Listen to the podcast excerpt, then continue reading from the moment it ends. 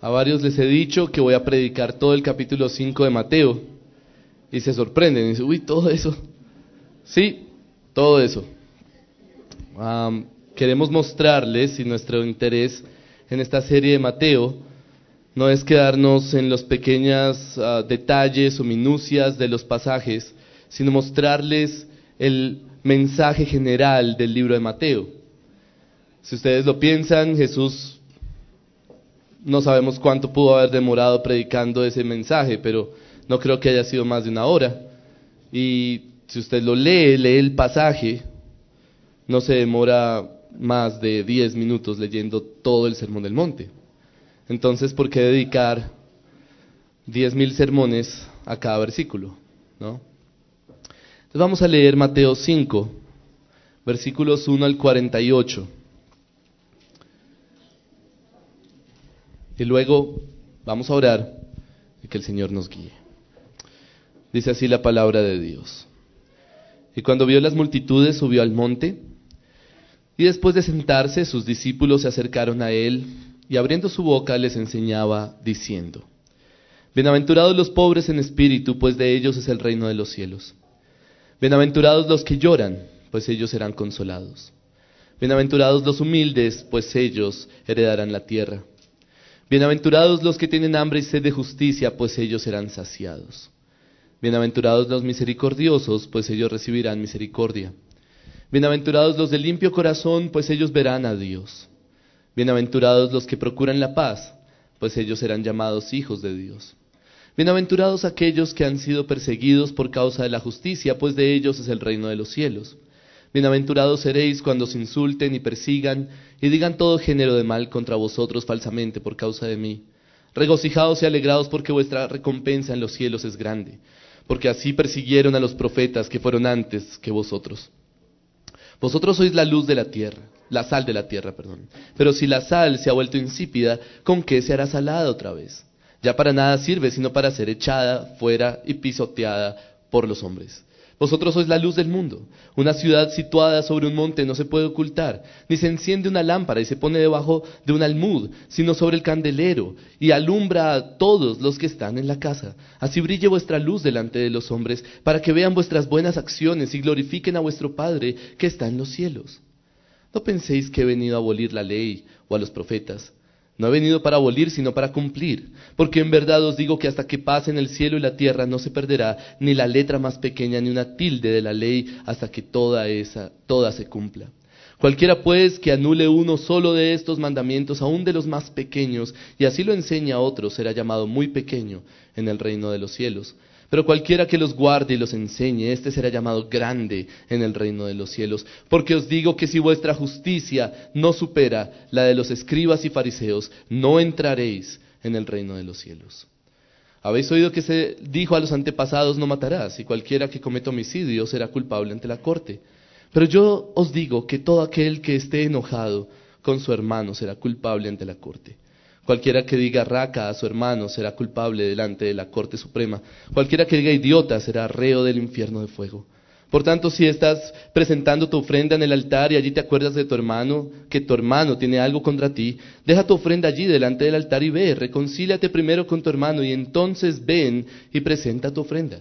Reconcíliate pronto con tu adversario mientras vas con él por el camino. No sea que tu adversario te entregue al juez, el juez al alguacil y seas echado en la cárcel. En verdad te digo que no saldrás de allí hasta que hayas pagado el último centavo. Habéis oído que se dijo no cometerás adulterio, pero yo os digo que todo el que mire a una mujer para codiciarla ya cometió adulterio con ella en su corazón. Si tu ojo derecho te es ocasión de pecar, arráncalo y échalo de ti, porque te es mejor ah, que se pierda uno de tus miembros, sino que todo tu cuerpo sea arrojado al infierno.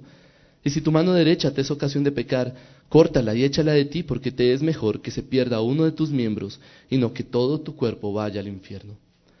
También se dijo cualquiera que repudia a su mujer que le dé carta de divorcio, pero yo os digo que todo el que se divorcia de su mujer, a no ser por causa de infidelidad, la hace cometer adulterio.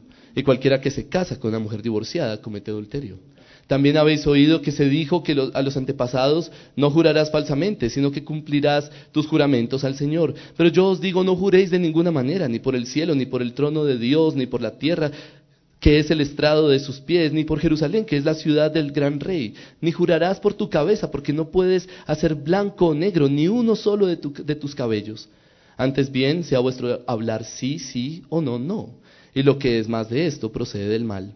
Habéis oído que se dijo ojo por ojo y diente por diente. Pero yo os digo, no resistáis al que es malo. Antes bien, a cualquiera que te abofetee en la mejilla derecha, vuélvele también la otra. Al que quiera ponerte pleito y quitarte la túnica, déjala también la capa. Cualquiera que te obligue a ir una milla, ve con el dos. Al que te pida, dale, al que desee pedirte prestado, no le vuelvas la espalda. Habéis oído que se dijo, amarás a tu prójimo y odiarás a tu enemigo. Pero yo os digo, amad a vuestros enemigos y orad por los que os persiguen, para que seáis hijos de vuestro Padre que está en los cielos, porque Él hace salir su sol sobre malos y buenos, y llover sobre justos e injustos. Porque si amáis a los que os aman, ¿qué recompensa tenéis? ¿No hacen también lo mismo los recaudadores de impuestos? Si saludáis solamente a vuestros hermanos, ¿qué hacéis más que otros? ¿No hacen también lo mismo los gentiles? Por tanto, sed vosotros perfectos, como vuestro Padre Celestial es perfecto. Vamos a orar. Padre eterno, soberano Señor, te ruego que nuestros corazones reconozcan la necesidad de pensar más allá de esta tierra, de desear más allá de esta tierra, de examinar y juzgar todas las cosas con una sabiduría que no es de esta tierra. Padre, te doy gracias porque tu Hijo pagó para que eso pueda ser real. Te ruego que nos guardes de simplemente quedarnos en la superficie, quedarnos en un moralismo, en un legalismo, en simplemente hacer cosas cuando nuestro corazón está lejos realmente de lo que tú deseas y de tu carácter. Te ruego que hoy tu Hijo sea exaltado como la única forma, el único medio por el cual podemos hacer justicia. Pero también te ruego que nuestros corazones sean confrontados y examinados, porque si no tenemos una justicia superior a la de los fariseos, no podemos entrar en el reino de los cielos. Y te ruego, Padre, que nos hagas entender y verdaderamente interiorizar esa verdad. Ayúdanos, te ruego que tu Espíritu esté sobre nosotros, te ruego que tu Espíritu obre en nosotros, trayendo tu palabra a nuestro corazón. Te lo pido en el nombre de nuestro Señor Jesucristo. Amén. Los capítulos 3 y 4, en realidad desde el capítulo 1 de Mateo, solo se ha presentado a Jesús, solo se ha hablado de Jesús. Pero aquí en este pasaje ya damos un, un giro hacia quiénes son los que siguen a Jesús. El capítulo 4 termina de una forma interesante y de hecho de una forma que se esperaría, se espera que termine así o que suceda eso y es, ahora Jesús tiene seguidores. Jesús es presentado como el rey de consolación, como el siervo de Dios que viene a traer justicia a las naciones. Jesús es presentado como ah, la luz en medio de la oscuridad, que vence el pecado, vence la tentación. De hecho, es luz en medio de la aflicción porque trae sanidad a aquellos que lo siguen. Y entonces multitudes comienzan a acercarse a Él. Y es natural, porque si él sanaba enfermos, pues muchos van a querer seguirlo. El capítulo 4 termina con algunos discípulos con nombre propio, pero en realidad con multitudes que no sabemos quiénes eran. Versículo 25 del capítulo 4 dice, le siguieron grandes multitudes y muy seguramente el versículo 1 del capítulo 5 habla de esas mismas multitudes. De manera que una, pregunta muy importante al leer los evangelios es, ¿quién es verdaderamente un seguidor de Jesús? ¿Todos los, que, ¿Todos los que están ahí en esas multitudes son seguidores de Jesús? ¿O solo están ahí por los milagros? ¿Solo están ahí por, por la sanidad? ¿Quién es verdaderamente un seguidor del Mesías? Y eso va a ser un tema constante en todos los evangelios. Sin embargo, el Sermón del Monte tiene algo diferente. No es solamente para responder quién es verdaderamente un seguidor de Jesús, eso es parte del Sermón del Monte, pero tiene algo más. Porque si ustedes lo piensan, el Sermón del Monte es único en todos los evangelios. Lucas tiene apartados del Sermón del Monte, pero este pasaje es único en todos los evangelios, en toda la Biblia.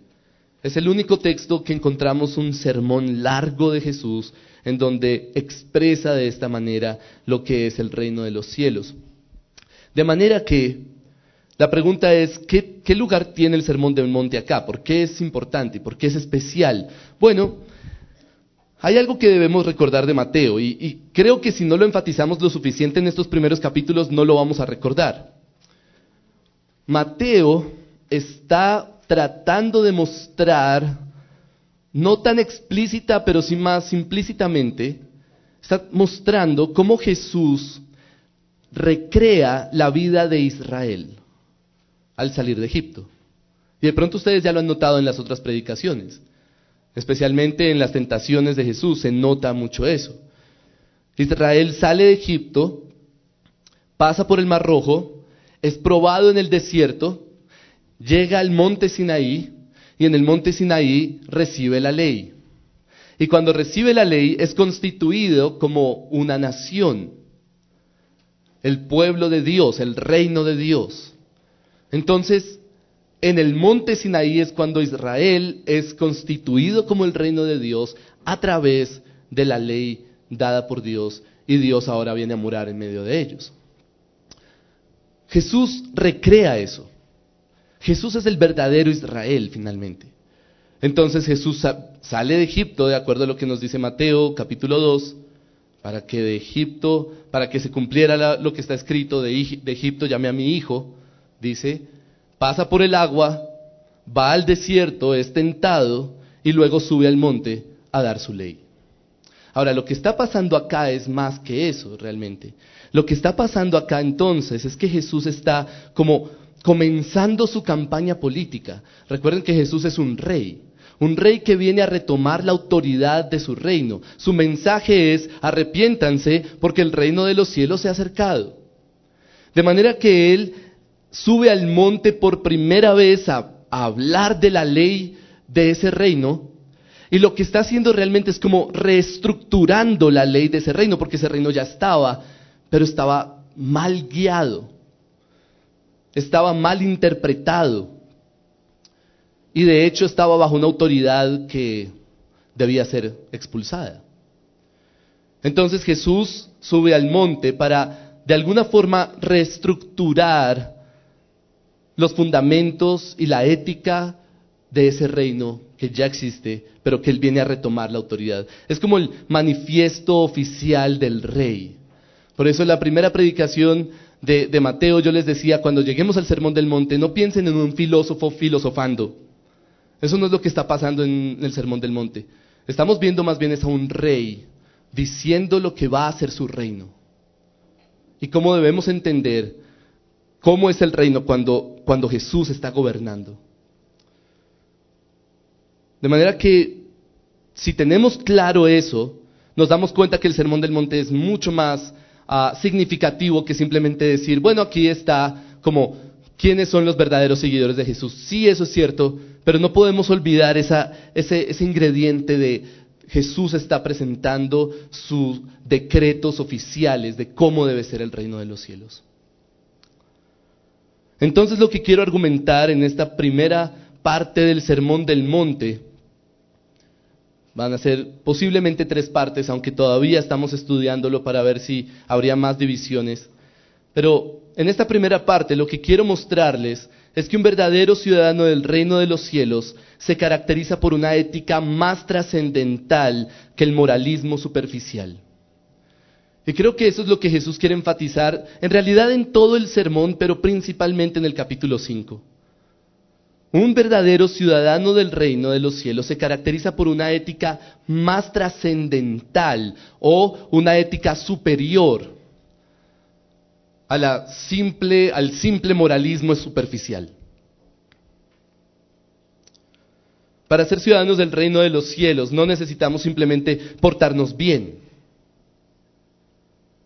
y, muchas veces el sermón del monte se malinterpreta pensando que es acerca de cumplir normas.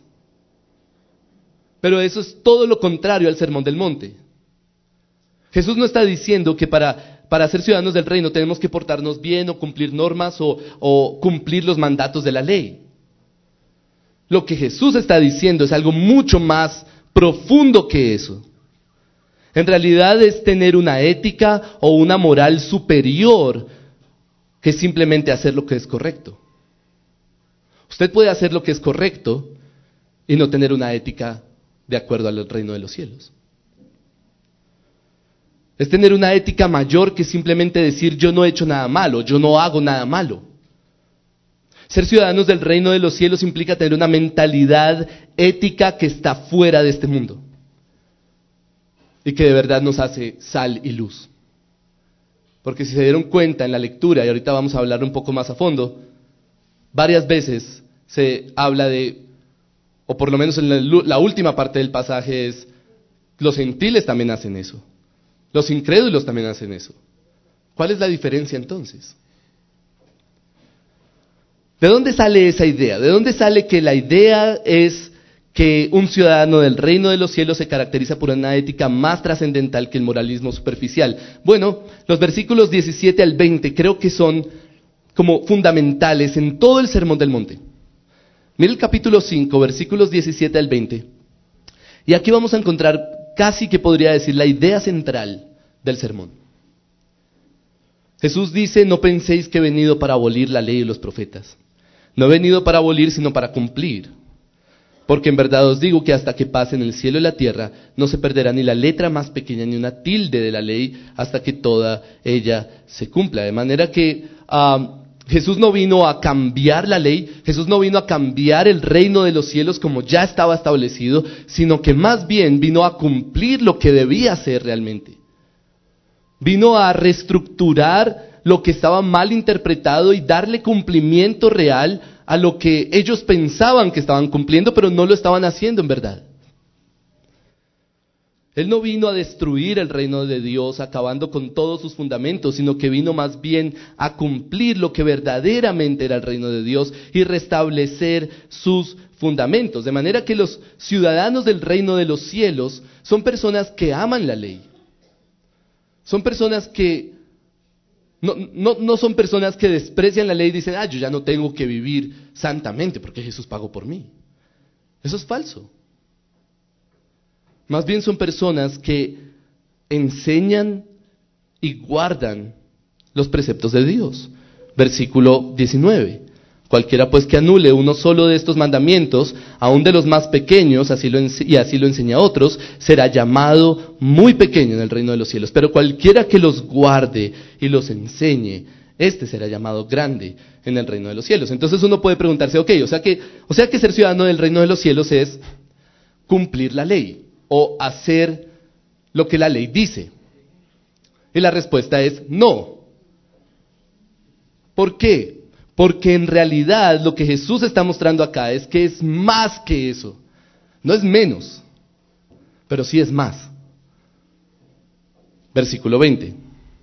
Porque les digo que si su justicia no supera. Jesús no nos está diciendo que tenemos que tener una justicia inferior igual Jesús ya pagó. Eso no es lo que está diciendo. Lo que está diciendo es que necesitamos una justicia superior a la de los escribas y los fariseos. De lo contrario, y aquí es donde Jesús se pone firme, no entrarán en el reino de los cielos.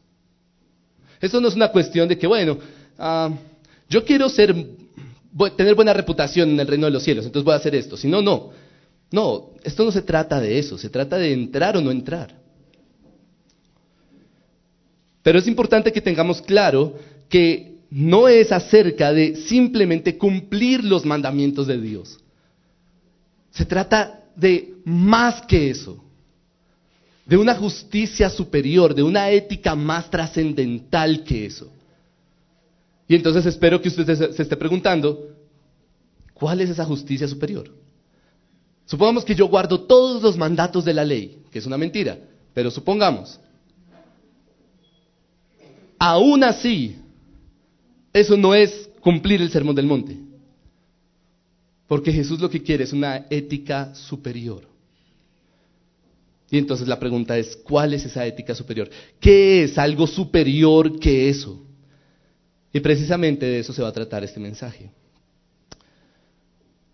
Un ciudadano del reino de los cielos se caracteriza por una ética más trascendental que el moralismo superficial. Jesús lo presenta en dos partes, presenta dos aspectos aquí de esa justicia superior.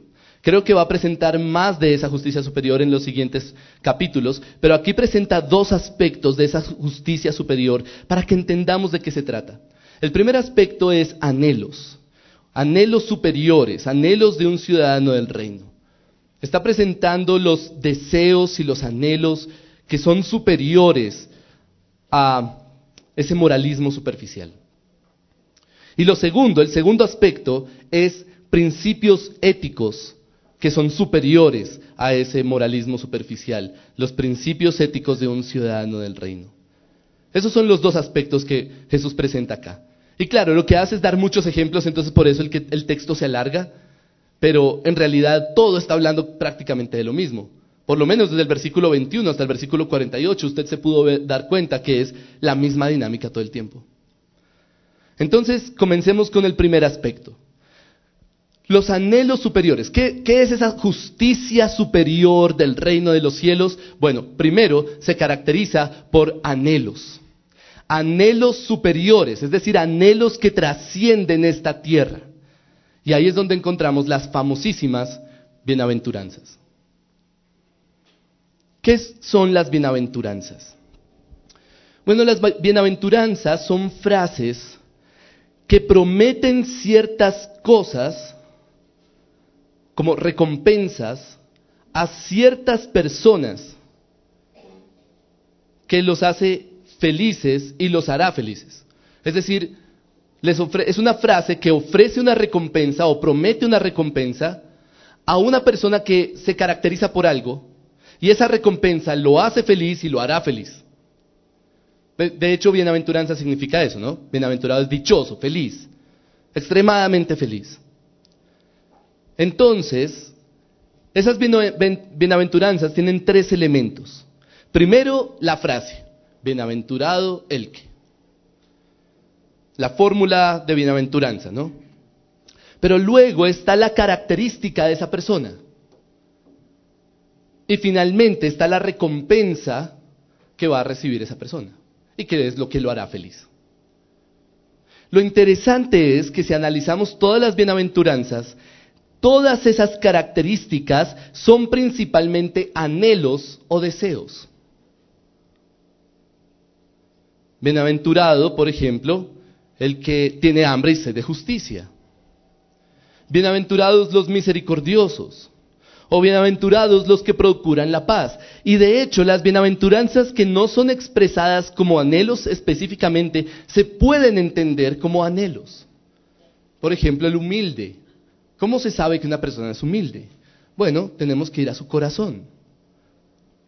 Realmente la humildad no es algo que se puede simplemente, es algo que se puede aparentar en realidad, de manera que las obras no son suficientes. Necesito saber en dónde está el corazón de esa persona para saber si es humilde en verdad. La primera bienaventuranza es para los pobres de espíritu, no para los pobres, sino los que son de espíritu. De manera que todos esos anhelos son coherentes con las recompensas que Dios ofrece. Y aquí es donde está lo interesante. Es bienaventurado el que tiene esta característica porque va a recibir una recompensa que lo va a hacer feliz. Pero si no tuviera esa característica, esa recompensa no le sirve para nada. Entonces empecemos con ejemplos para entenderlas. Bienaventurados los que tienen hambre y sed de justicia, porque Dios saciará ese deseo, es lo que dice el versículo 6. Pero no puede ser que sea bienaventurado una persona que desea la injusticia. ¿Por qué? Pues porque Dios no da injusticia. De manera que el punto es, esa, esa característica debe ser un anhelo que sea saciado por lo que Dios da, no por otra cosa. De lo contrario, de lo contrario no va a ser bienaventurado. De manera que son deseos, anhelos que no pueden ser saciados por este mundo, sino que solo Dios puede saciar. Y eso los hace bienaventurados porque Dios los va a saciar. Versículo 8. Bienaventurados los de corazón puro, pues ellos verán a Dios. Si una persona desea pureza, su máxima recompensa es ver a Dios. ¿Por qué? Porque Dios es la máxima expresión de pureza. En Él no hay sombra de variación.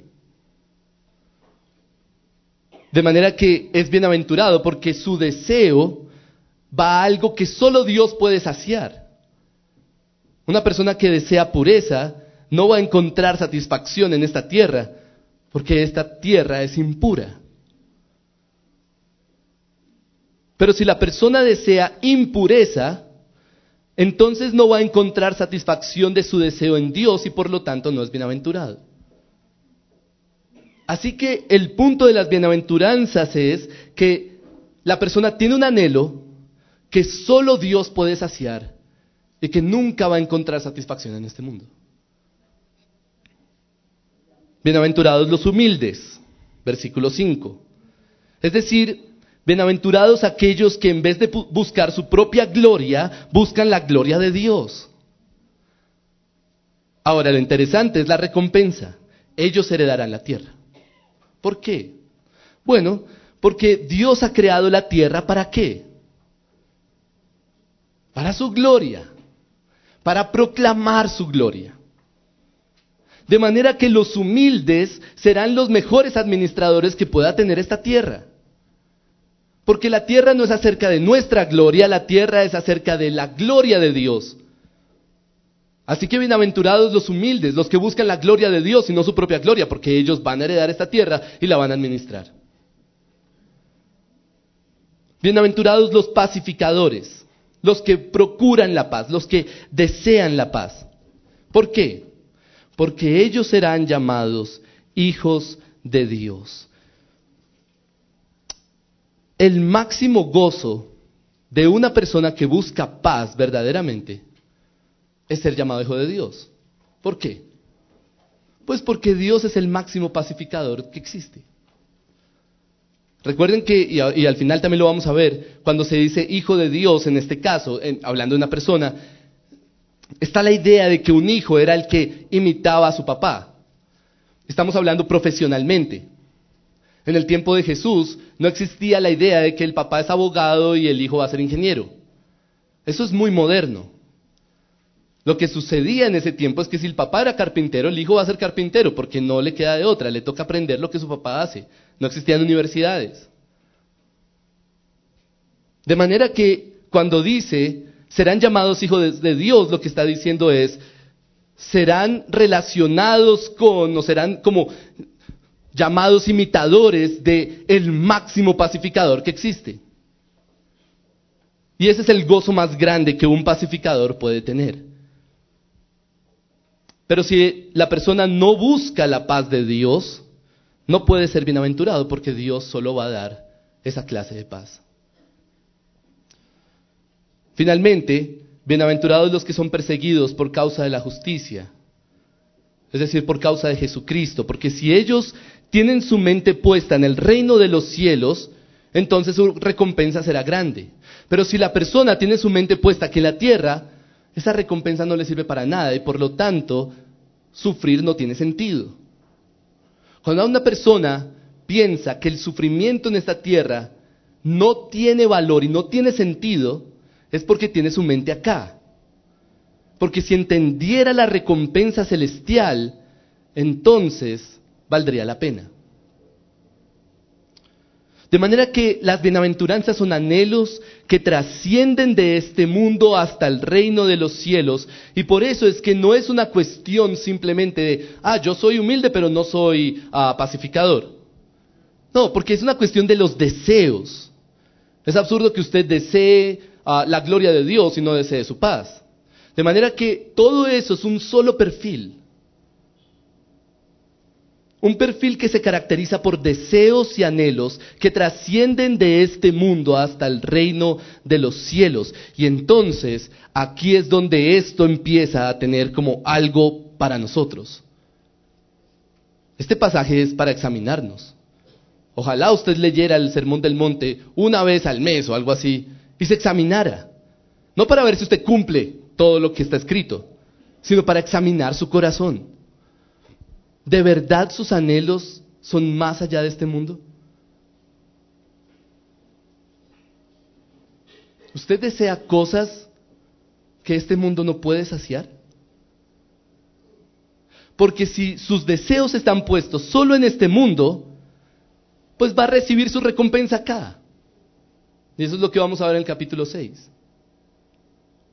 Pero si sus anhelos son algo que solo Dios puede saciar, si sus, si sus, anhelos y sus deseos son algo que solo pueden ser satisfechos en el reino de los cielos, entonces usted ha sido hecho para el reino de los cielos.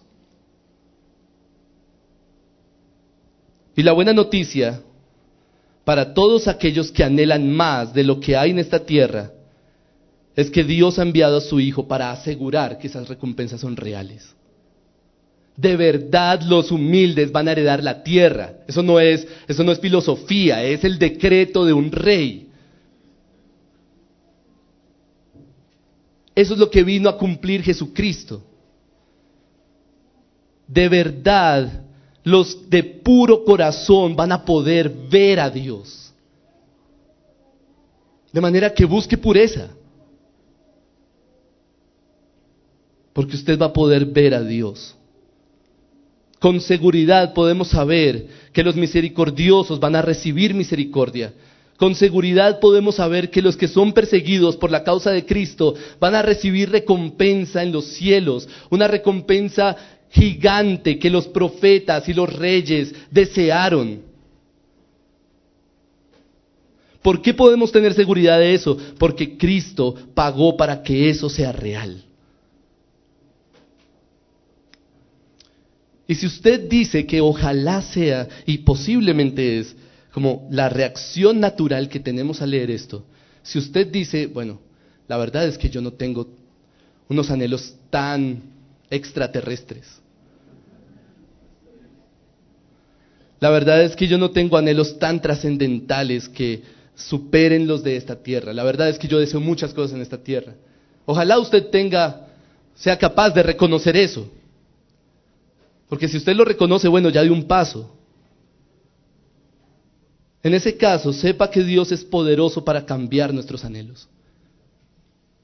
Ningún ciudadano del reino le va a decir a usted que nosotros somos capaces de cambiar nuestro corazón. Definitivamente esto es para una persona transformada. Esto está hablando de una persona que ha sido transformado por el poder de Dios. Por eso es que cuando Nicodemo le pregunta a Jesús, ¿qué debo hacer para, bueno, que yo reconozco que tú eres maestro y todo eso, Jesús le dice, si no naces de nuevo, no puedes ver el reino de los cielos. Porque es una transformación del corazón. Yo no le estoy diciendo acá que usted tiene que cambiar sus anhelos por usted mismo, porque usted no lo puede hacer. Por eso Cristo vino para que sus anhelos y sus afectos sean transformados. Así que si usted reconoce y le duele en su corazón que sus deseos están solo puestos en este mundo y realmente usted como que no desea a Dios, entonces deposite su esperanza en el Evangelio, porque es lo único que puede transformar su corazón. Un ciudadano del reino de los cielos se caracteriza por una ética más trascendental que el moralismo superficial y eso significa que tiene anhelos que salen de esta tierra y que solo pueden ser saciados por Dios y su reino. Pero no solamente un ciudadano del reino se caracteriza por anhelos, sino también por principios éticos. No solo anhelos, sino también principios éticos que superan el moralismo superficial. Del versículo 21 al 48, lo que hace Jesús es reinterpretar mandatos, leyes que estaban en la ley de Moisés. Y lo que hace es reinterpretarlos para entender qué significa esa justicia superior Jesús no nos está diciendo que para entrar al reino de los cielos necesitamos una justicia inferior y que Jesús es nuestra justicia y ya. No. Es verdad que Jesús es nuestra justicia, pero para entrar al reino de los cielos necesitamos una justicia superior. Eso es a veces un poco contradictorio en nuestra mente, pero no podemos perder de vista que está, por ejemplo, Romanos 8, Cristo ya lo hizo todo por nosotros, y está Romanos 12. Ustedes tienen que hacer. Esas dos cosas están en la Biblia. Y usted no la puede simplemente anular uno para quedarse con la otra. Entonces, ¿qué es lo que hace Jesús en esta parte? Lo que hace nuevamente es reinterpretar esos mandatos para entender qué es una justicia superior. Por ejemplo, la ley dice no matarás, versículos 21 al 26. Entonces alguien puede decir, bueno, yo no he matado a nadie. Pero esa eh, es una persona, pero de pronto más bien esa persona es una persona rencorosa que alberga odio, amargura y rencor hacia algún hermano. Puede ser una persona que menosprecia y ofende a su hermano. Mire, a Dios no le asombra que usted nunca haya matado a nadie. Muchos incrédulos pueden decir lo mismo. Lo que Dios quiere más bien es que su pueblo tenga una ética más profunda. Una ética que entiende el valor del ser humano, de manera que el simple hecho de ofender a mi hermano ya es como matarlo. No está, Jesús no está dando un nuevo mandato como diciendo, le voy a agregar más detalles a la ley. Eso es lo que hicieron los fariseos realmente. Lo que Jesús está diciendo es, necesitamos entender eso con una ética más trascendental. No es simplemente no matarlo. De manera que lo que se espera de un ciudadano del reino de los cielos es que comprenda la gravedad de la enemistad con un hermano y prefiera ir a reconciliarse con su hermano incluso antes de ofrendar. ¿Se, da cuenta del, perfil que está presentando? ¿Cómo, ¿Cómo toma en serio? Imagínese que usted está listo para ofrendar, va a dejar su dinero en el alfolí. Usted sabe que está adorando a Dios con eso no es simplemente para que Dios le dé más plata o algo así, sino para, para la gloria de Dios.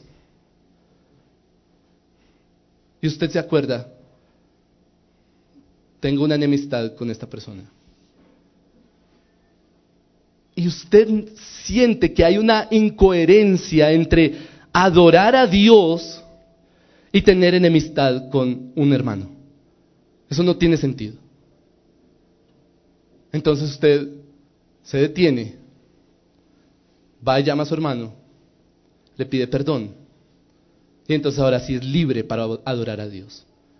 Eso es, eso es una ética más profunda que simplemente decir, yo estoy ofrendando.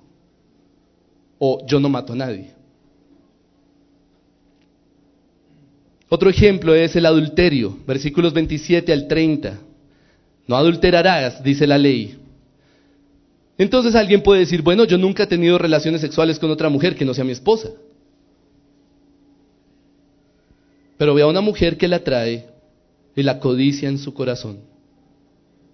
¿De qué le sirve?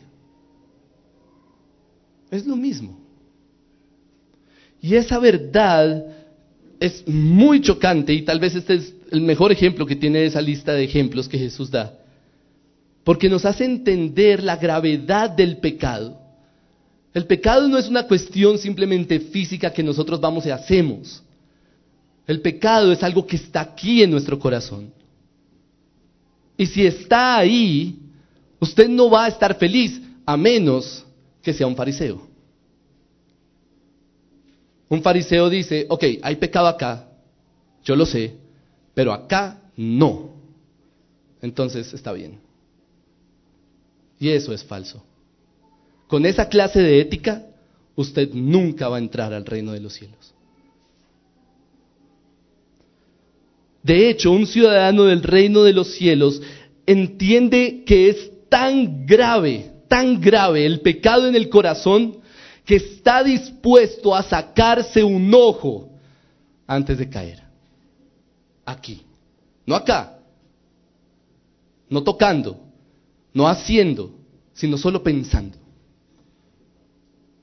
Eso es una ética más profunda. Eso es una justicia superior. Para que usted esté dispuesto a sacarse un ojo o cortarse una mano. No sé si usted ha visto, hay una película de un alpinista que se queda trabado en unas rocas. Llega al punto en que la solución es cortar. No hay de otra. ¿Y sabe por qué no hay de otra? Porque la cuestión es de vida o muerte. Eso es una ética más profunda. Usted sabe que mirar y codiciar es una cuestión de vida o muerte. Así que prefiero sacármelo. Por eso el cristianismo no es una lista de reglas y liturgias que hay que cumplir como en todas las religiones del mundo.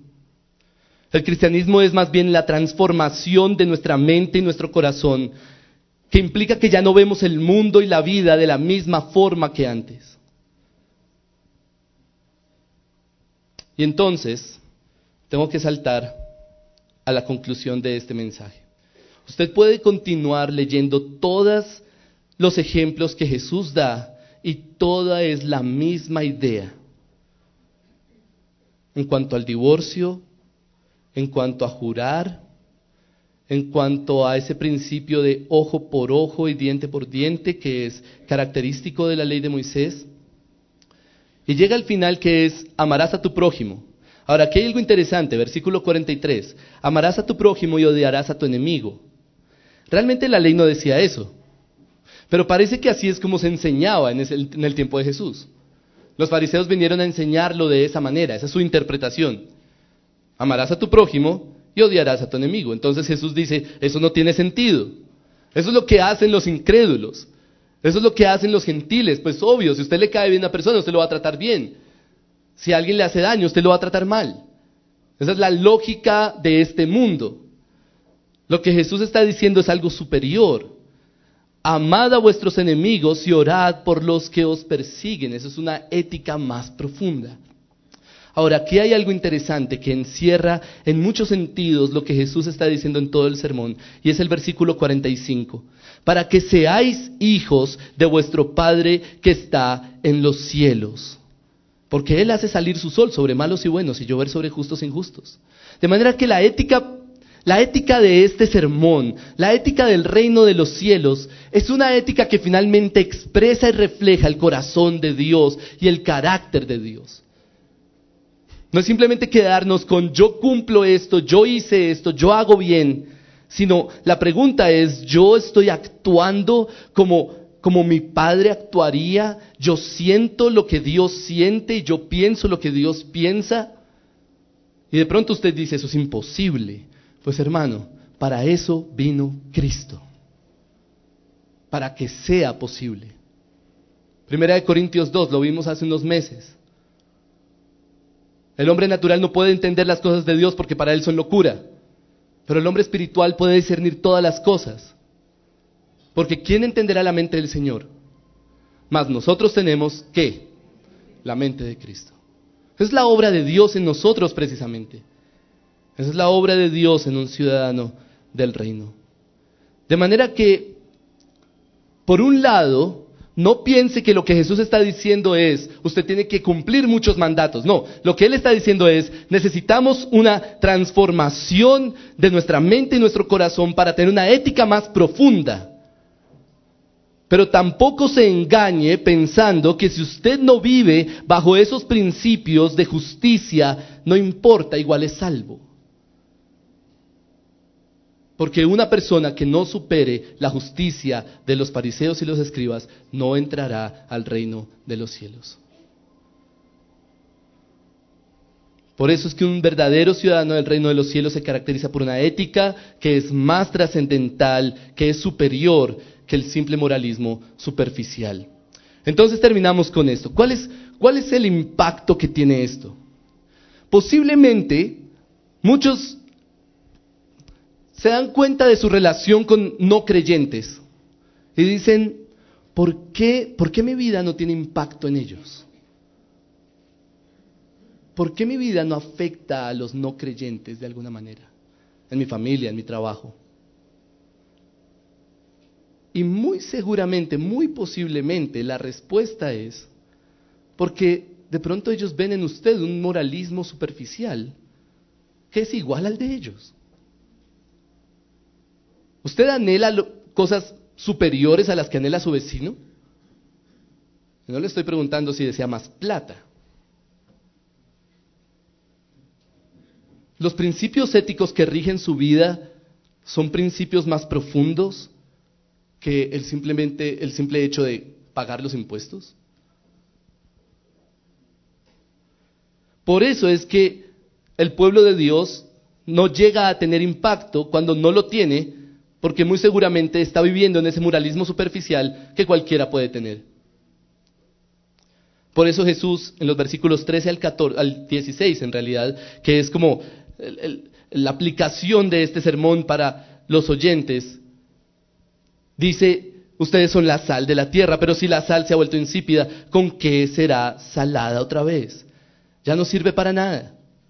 Versículo 14, ustedes son la luz del mundo. Pero ¿de qué sirve prender una lámpara y ponerle un cajón encima? Eso no da luz. Solo damos luz cuando nuestras acciones reflejan la gloria de Dios. Cuando nuestras acciones reflejan el carácter de Dios. Ahí es que somos luz. Cuando nuestra ética es más profunda, cuando nuestros anhelos superan a los de esta tierra. Ahí es cuando somos sal y luz. Por eso el versículo 16 dice, así brille vuestra luz delante de los hombres, para que vean vuestras buenas acciones y qué pasa. Glorifiquen a Dios. ¿Cómo, ¿Cómo, un incrédulo va a glorificar a Dios al ver mis acciones?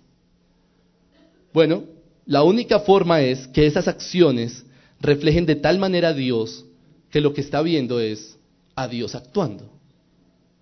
Y cuando un incrédulo dice, wow, esta persona es realmente justa, con esa clase de justicia, en realidad lo que está diciendo Dios es justo. Está, viendo la luz de Dios a través de esa persona. Y entonces glorifica al Padre que está en los cielos. Usted tiene que preguntarse hoy, yo, me, yo he estado matándome la cabeza toda la semana, solo pensando, ¿yo de verdad soy así? ¿Eso es, eso es mi corazón? Eso es algo que solo usted puede responder. Nadie va a responder por usted eso. Es más, usted puede aparentar ser esto y no serlo.